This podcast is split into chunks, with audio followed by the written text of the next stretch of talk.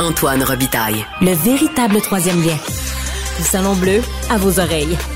Et tout ça sans utilisation des fonds publics.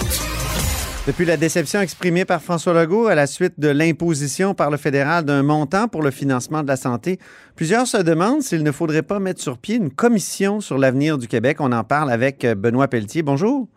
Bonjour. Professeur de droit à l'Université d'Ottawa et ancien ministre des Affaires intergouvernementales canadiennes de Jean Charest. Donc, c'est le chef péquiste là, cette semaine qui demandait dans une lettre à François Legault euh, la création d'une commission comme celle de Bélanger-Campeau en 1991. Cela pourrait euh, peut-être redonner un peu de rapport de force au Québec. Des fois, on a besoin de rapports pour donner de la force. Un bon rapport de commission, ça arrive, ça donne de la force. Êtes-vous favorable à un tel exercice? Oui, je suis favorable à ce type d'exercice euh, sous la réserve euh, suivante, c'est que ça ne doit pas porter que sur des questions constitutionnelles. Oui. Euh, c'est très important que finalement la commission se penche sur le statut politique et juridique du Québec au sein du Canada ou à l'extérieur du Canada, mais en explorant également des avenues non constitutionnelles. Mm-hmm.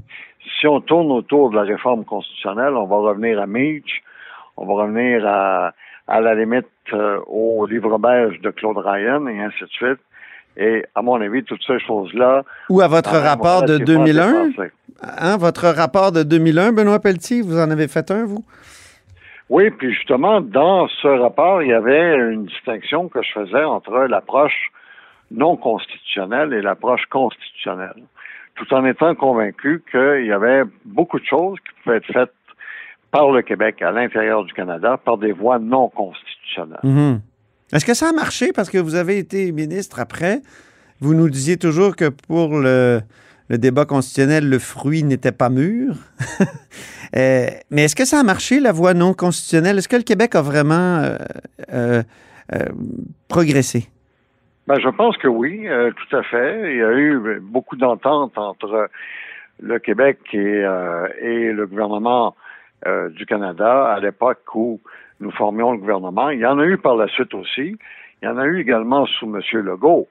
Mais l'idée, c'est que là, il doit y avoir néanmoins, à mon avis, une unification des forces, euh, des forces collectives, des forces sociales au Québec, afin de redonner au Québec de la vigueur, d'une part, et d'autre part, de lui donner ce, rapport de force dont vous parliez il y a un instant, qui est drôlement important en matière d'affaires intergouvernementales. Oui, parce qu'on pensait qu'avec 90 députés, le, parti au pouvoir à Québec serait nécessairement très fort. Or, on l'a découvert faible face à un parti à Ottawa qui, lui, est minoritaire. Est-ce que ce, ce, déséquilibre-là, ça ne démontre pas que c'est plus profond euh, et que c'est constitutionnel, au fond? Ben, en fait, euh, le déséquilibre est, étonnant, étant donné le contexte politique que vous décrivez. À l'époque, nous, on avait eu en partie le gouvernement minoritaire de Paul Martin.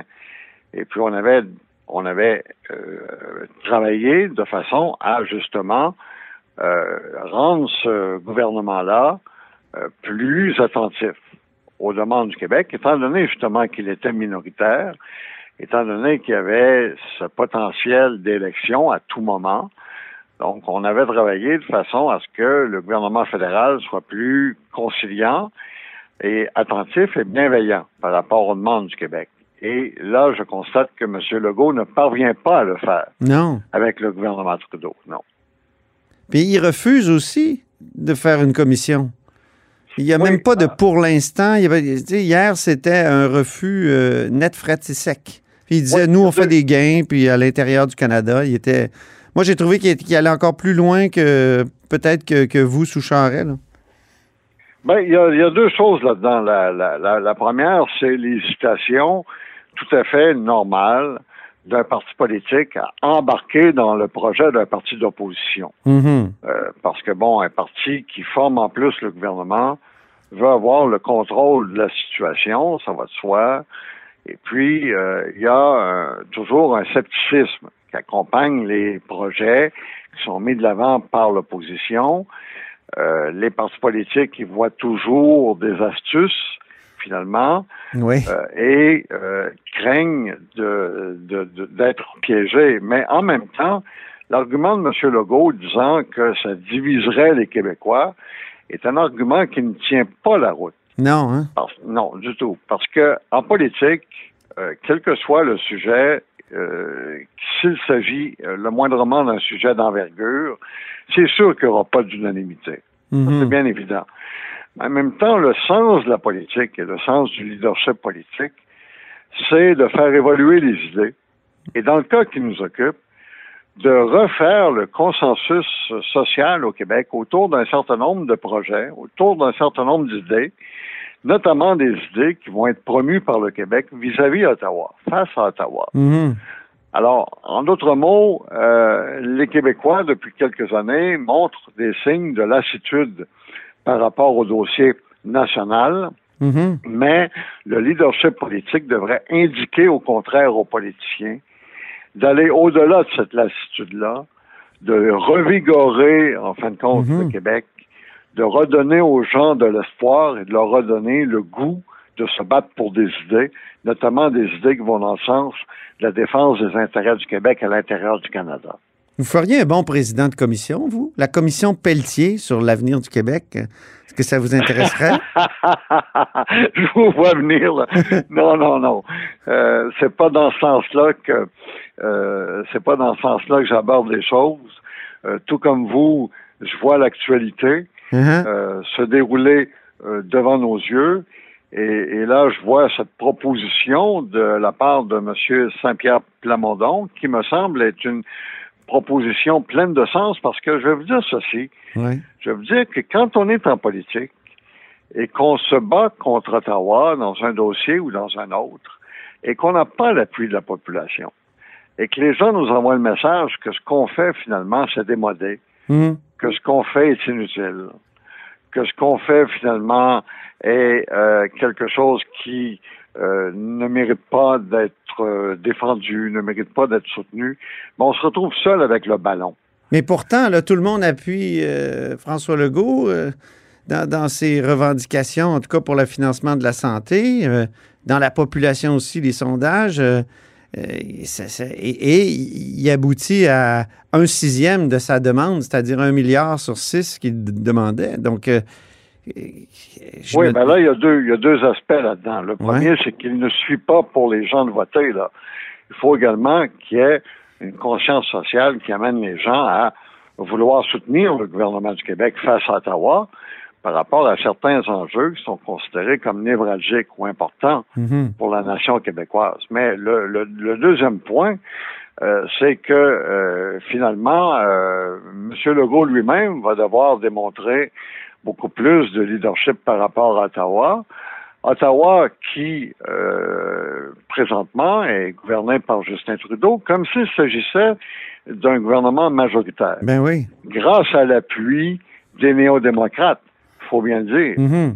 euh, en vertu de l'espèce d'entente de- d'appui et de support et de collaboration que ces deux partis-là ont conclu, le PLC et le Parti néo-démocrate. Alors, M. Legault va devoir faire preuve de beaucoup plus de leadership encore dans le dossier intergouvernemental.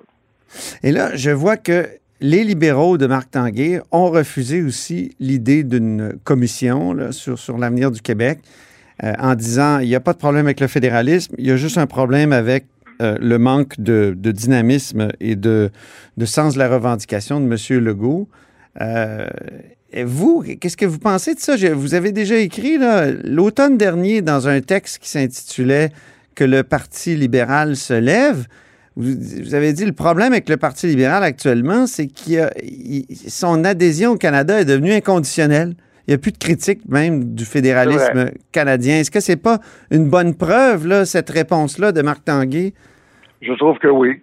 Je trouve que c'est une preuve que, d'une part, pour le Parti libéral du Québec, ben, le fédéralisme est une option inconditionnelle dans un premier temps. Hmm. Et deuxièmement, moi, je vois la preuve qu'au sein du Parti libéral du Québec, il y a beaucoup de gens qui ne comprennent pas ce qu'est le fédéralisme. Mhm. C'est- drôle à dire, parce que ce parti-là revendique une espèce de monopole. dans la défense sincère et du fédéralisme véritable. Ils sont comme devenus canadianistes ou unitaristes.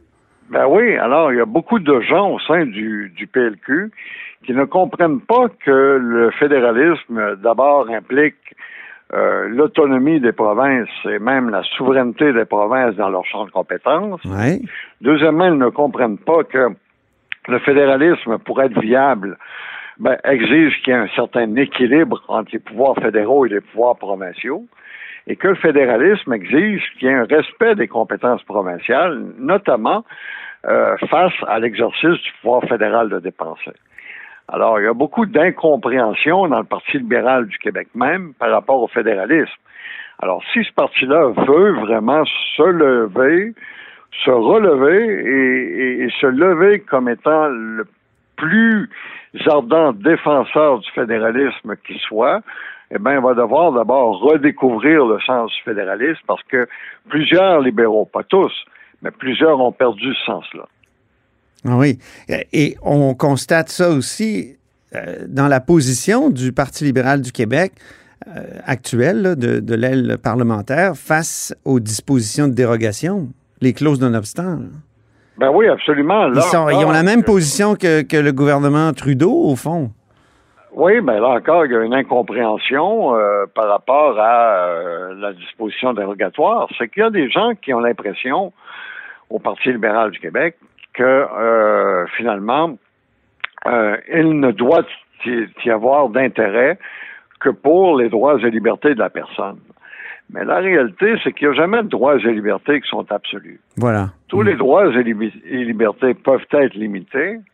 Et dans le cas de la disposition dérogatoire telle qu'utilisée par le Québec jusqu'à présent, les droits et libertés sont limités, mais au nom de choix collectifs, au nom d'intérêts collectifs. Et c'est cet équilibre-là entre les intérêts collectifs et les droits individuels que plusieurs libéraux ne parviennent pas à atteindre ou ne, cherchent pas ou ne comprennent pas. Allez-vous chercher à leur faire comprendre? Allez-vous. Est-ce que vous militez encore au Parti libéral? Non, militer, le, le, le, le mot euh, serait pas mal fort parce que je n'ai plus d'activité politique, moi, depuis, euh, depuis plusieurs années. Euh, j'interviens médiatiquement, j'interviens socialement, bien entendu, mais euh, je n'ai plus d'activité en tant que telle au sein du Parti libéral du Québec, ni au sein d'aucune autre formation politique. On apprenait qu'André Pratt, l'ancien éditorialiste de la presse, va essayer de, de relancer le parti. Ils ont créé comme une petite euh, cellule de réflexion. Là, euh, que- André Pratt, il quand même, il y a des positions qui sont euh, diamétralement opposées aux vôtres sur la clause non-obstant, sur... euh, c'est, un peu un, un- un unitariste euh, canadien. Ah ben là, j'hésiterais par contre à le qualifier comme cela, mais euh, que nous ayons sur certains enjeux des euh, opinions différentes, ça, j'en conviens, Mhm. c'est tout à fait vrai. Mais c'est peut-être la meilleure nomination, par ailleurs, qui peut être faite. Ben, elle n'est pas encore officialisée, d'après ce que je comprends. Mais sur le fédéralisme, il- est-ce qu'André oui, Pratt oui. est encore fédéraliste?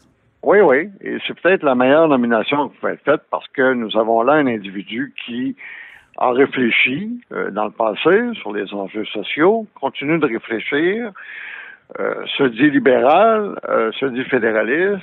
Alors, je pense que faut donner la chance au coureur et attendons de voir avec quel résultat il arrivera. Si c'est officialisé comme nomination, ce que je ne crois pas, euh, ce que je ne crois Mhm. pas, je ne pense pas qu'au moment où on se parle, la nomination soit officielle. C'est un peu comme la commission Pelletier. C'est pas encore créé, mais ça s'en vient. ah ben là, ah ben là, vraiment, là, vous me prenez au dépourvu. Merci beaucoup, Benoît Pelletier. Ça me fait plaisir, au revoir. Benoît Pelletier est professeur de droit à l'Université d'Ottawa et ancien ministre des Affaires intergouvernementales canadiennes de Jean Charest. C'est ce qui conclut là-haut sur la colline en ce mardi. Merci beaucoup d'avoir été des nôtres. N'hésitez surtout pas à diffuser vos segments préférés sur vos réseaux. Ça, c'est la fonction partage. Et je vous dis à demain.